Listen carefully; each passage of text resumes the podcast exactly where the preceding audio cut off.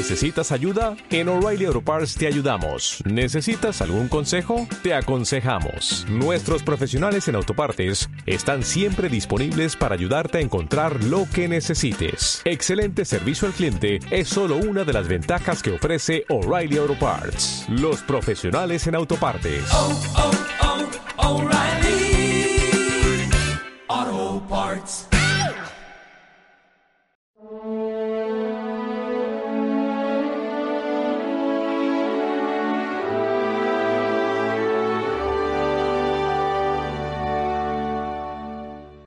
Ellos dicen, pero no hacen. Dice el refrán popular que una cosa es predicar y otra cosa es dar trigo. Y claro, a Jesucristo le pone muy nervioso esas personas que podemos tener el defecto del fariseísmo. ¿Qué es el fariseísmo? Decir a todo el mundo lo que tiene que hacer y ser expertos en ir diciendo a todos, tú tienes que hacer esto, tú tienes que hacer lo otro, tú no haces bien, como ir dando lecciones, pero luego, a la hora de la verdad, uno ni siquiera se le plantea vivir. De hecho, los fariseos eran máscaras, eran hipócritas que daban la apariencia cuando les miraban los demás, sí, eran muy buenos, pero cuando estaban a solas consigo mismos o en confianza en la familia, con la gente con la que ya te conoce, cambiaban completamente el rostro. Y claro, Jesús dice, ellos dicen, pero no hacen. Claro, cuando uno, yo por ejemplo como sacerdote que tengo que predicar muchas veces, yo os estoy proponiendo, claro, yo muchas veces me avergüenzo de lo que predico, y decir, Dios mío, si yo viviera todo lo que predico, estaría levitando prácticamente, pero no por eso tengo que dejar de decir la verdad y exponer el Evangelio de Jesucristo, sabiendo que por lo menos lo deseo.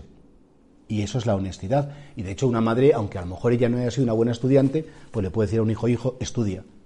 Yo no he hecho, y ella en su interior dirá, yo no he sido una buena estudiante, pero por lo menos quiero que otros lo hagan porque sé que lo bueno es estudiar. Claro, porque si uno solo puede decir lo que, o anunciar o pedir lo que uno está viviendo perfectamente bien, con un poco humilde que seas, no dirías nada, porque somos muy conscientes que somos limitados.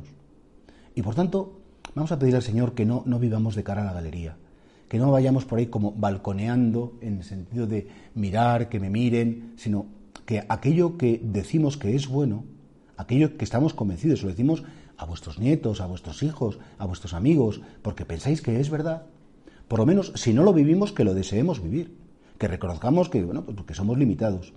Y es verdad esa frase tan, tan importante que es que cuando uno no vive como piensa, acaba pensando como vive. Y si no al final dice, bueno, pues mira, esto ya al final no vale la pena, como yo no lo consigo, ¿para qué voy a decir que sigue siendo bueno? Vamos a decir que no lo es. ¿Cuánta gente ha querido justificarse sus errores? No, no, es que criticar es muy divertido. No, no, es que levantarse tarde es fenomenal. No, es que al final faltar al trabajo no pasa nada, todo el mundo lo hace. Y dices, bueno, te estás justificando. Estás al final, como no quieres reconocer a dónde no llegas, porque no quieres ser un poquito humilde, acabas justificando todas las cosas. Y por eso seamos un poquito coherentes. Vamos a intentar hacer o vivir lo que decimos, es decir, convertir el Evangelio en vida. El Evangelio no es una ideología, el Evangelio no es una teoría, el Evangelio no es una propuesta o un sistema, el Evangelio es vida, son actitudes, son vivencias, son relaciones humanas y divinas, y por tanto que no nos quedemos nunca en la teoría que se quedaban los fariseos que a todo el mundo le decían lo que tenían que hacer, pero ellos efectivamente, como tal vez nosotros, no movían ni un dedo para realizarlo.